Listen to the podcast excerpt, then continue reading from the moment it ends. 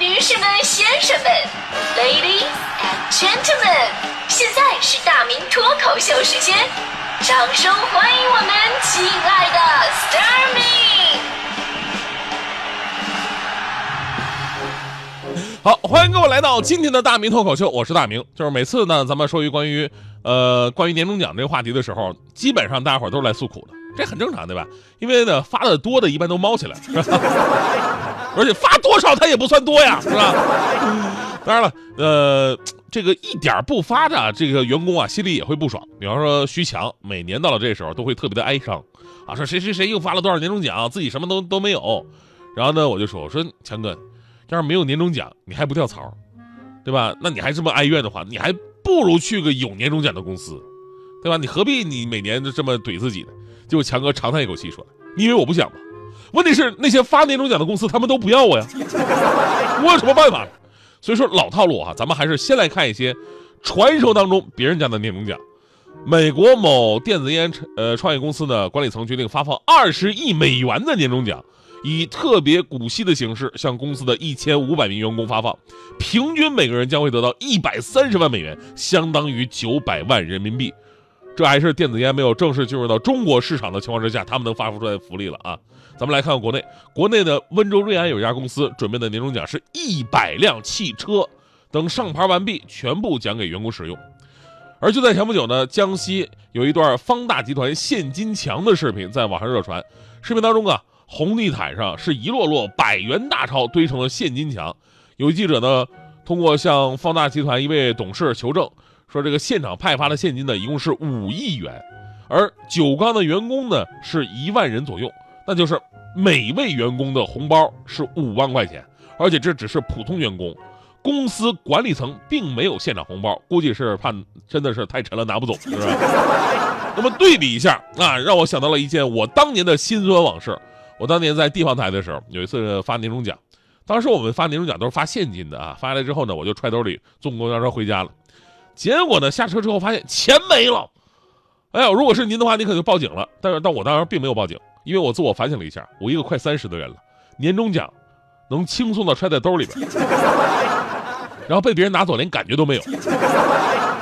就这，我怎么好意思报警啊？对啊？当时我立志，我一定要努力。后来呢，经过我的努力，我来到北京了啊，我就再也没被偷过了。呃，因为我连那么点都没了。当然了，我们总羡慕别人家的年终奖啊，这里边有很很重要的一个行业的因素。所以，我们先来看看今年大家伙普遍的年终奖是一个什么样的水平。最近的在线招聘网站智联招聘发布的一项针对两万名白领的2018白领年终奖调查显示，2018年全国白领年终奖的总体平均值呢是7100块钱，低于去年的平均水平。其中，北京白领的年终奖均值是最高的，达到了。八千九百九十四元，将近九千块钱。而这个调查还显示呢，参与调查的白领当中，只有百分之五十五点一七的人表示能拿到年终奖，有将近一半的人还没有拿到。啊，这还是白领的水平，你说剩下的更不用说了。所以呢，今年啊，真的是各位放心大胆的回家。如果有七大姑八大姨在问你，哎呀，孩子你结婚了吗？你学什么专业的？这时候你就反问他，你你你们年终奖是多少？来呀，互相伤害呀，这这个。其实呢，每年研究年终奖啊，也不光是羡慕嫉妒恨，因为这里边有一，呃，过去一年行业的市场样态，能够对中国的经济形势呢产生一个直接的判断。比方说前两年咱们都说，哎呀，这个金融啊、互联网啊都是年终奖大户。前年尤其是互联网啊，靠着网游这么一块，好多公司的年终奖让我们瞠目结舌。但是去年的感觉完全不一样了。首先呢，咱们说金融啊。金融呢，在去杠杆的背景之下呢，让不少金融从业者对年终奖的幻想已经化为泡影了。而有些基金公司发放年终奖的方式有点一言难尽。那比方说，这个中国证券报就有这么一条报道，说这个某基金公司今年虽然如约发放了年终奖，但是发放的方式呢，是把年终奖折算成了新基金的份额，也就是说，员工要拿着年终奖购买自家公司的新产品，对吧？这是变相的一个年终奖。但是说，人家你要发现金吧，现金是保值的。你这这发基金那就不一定了。你今年十万块，明年剩多少不知道了，是吧？再说今年的互联网行业，今年的互联网行业白领，呃，能拿到年终奖的比例也是大幅降低了，在十三个参与排名的行业当中是排名垫底。仅有百分之四十六点四九的白领表示能够拿到年终奖。跟往年相比呢，互联网已经是风光不再了，就是到年底不被裁员就已经不错了。整体来看呢，有百分之七十三点一的外商港澳台独资企业的白领表示，在二零一八年能够拿到年终奖，收获是最为丰厚的。合资企业年终奖发放的情况也比较理想，表示能够拿到年终奖的白领呢占百分之七十点九一，但是私营民营企业的白领表示能够拿到年终奖的人群仅占百分之四十六点五一，不到一半了。虽然啊，就算领到年终奖，那很多朋友也是哭笑不得的，因为啊，这个奖很可能不是现金，对吧？有的公司不发现金，啊？他们发点年货啊，正常的发点米面粮油啊，发这个猪肉蔬菜呀，还有发毛巾呢、袜子、衣服、被子的，还有发这个什么卫生巾、卫生纸的啊。最后我看还有公司发那个什么计生用品的这个啊，现在都鼓励生二孩，你发什么计生用品是吧？这特别像我一朋友是吧？之前呢，我就问我那朋友说：“你们年终奖什么呀？”他说：“年终奖没有，但是年终福利特别的多，什么过滤水壶啊、果蔬机啊、男士皮包、男士钱包、闪存鼠标。”我说：“哎，你们公司福利挺好啊。”他说：“好个鬼啊！你当我不知道这是我们公司库存吗？这个。而且据他们公司一个前辈说，他们已经连续三年领了三次同样的东西了，到现在库存没发完呢。”其实呢，作为年终奖啊，本身的定义并不是说法定必须要给你的，对吧？但因为啊，处在中国最特殊的一个年节，就年终奖你给多给给少吧，它是一个很重要的一个意思，对吧？而且对于年轻人来讲，对于薪酬的重视程度，让他们对于年终奖的在乎程度远超我们这些中年人的想象。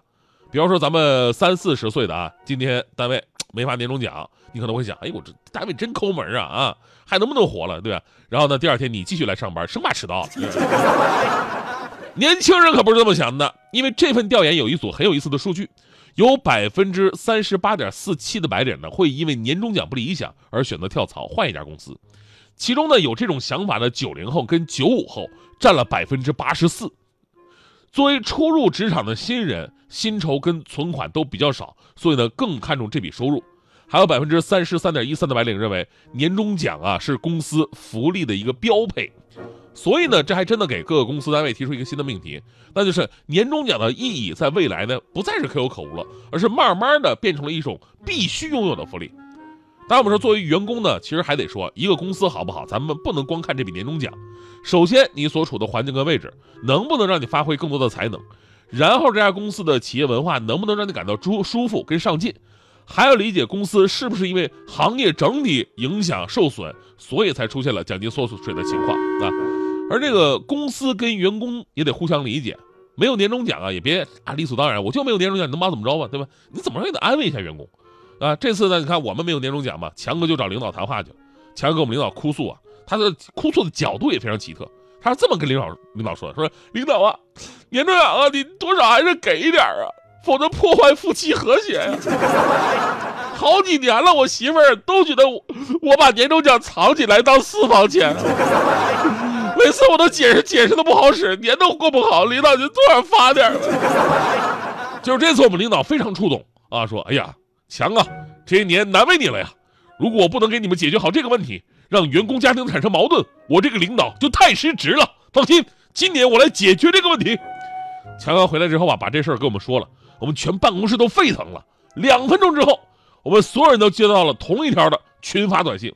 我当时我还以为是九五八八呢，结果打开手机一看，是我们领导给我们发的，上面写了一段话：各位家属，由于种种原因，本单位今年不发年终奖。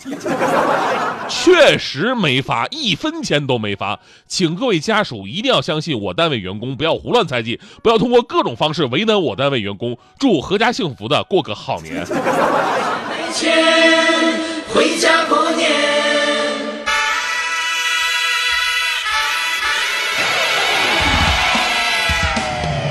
有钱没钱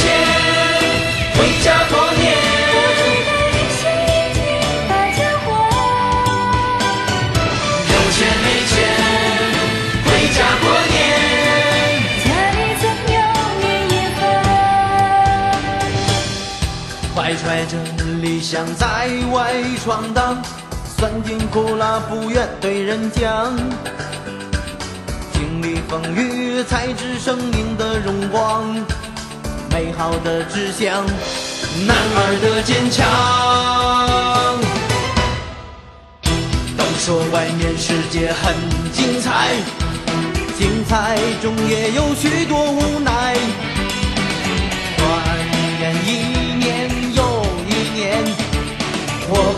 是否混浊了？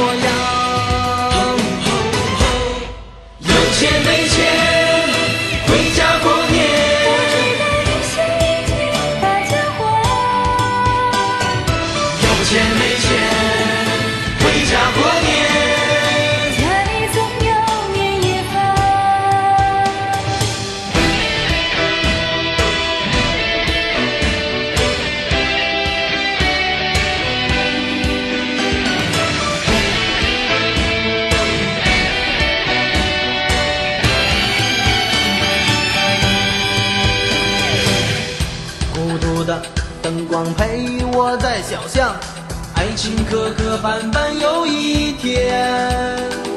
初恋的承诺，月老的红线，而今不知拴在哪一边。身份角色来回变换，是我情愿。到头来我也算终于明白。山外有山，天外有天。忙碌了一年，想回家看看。有钱没钱，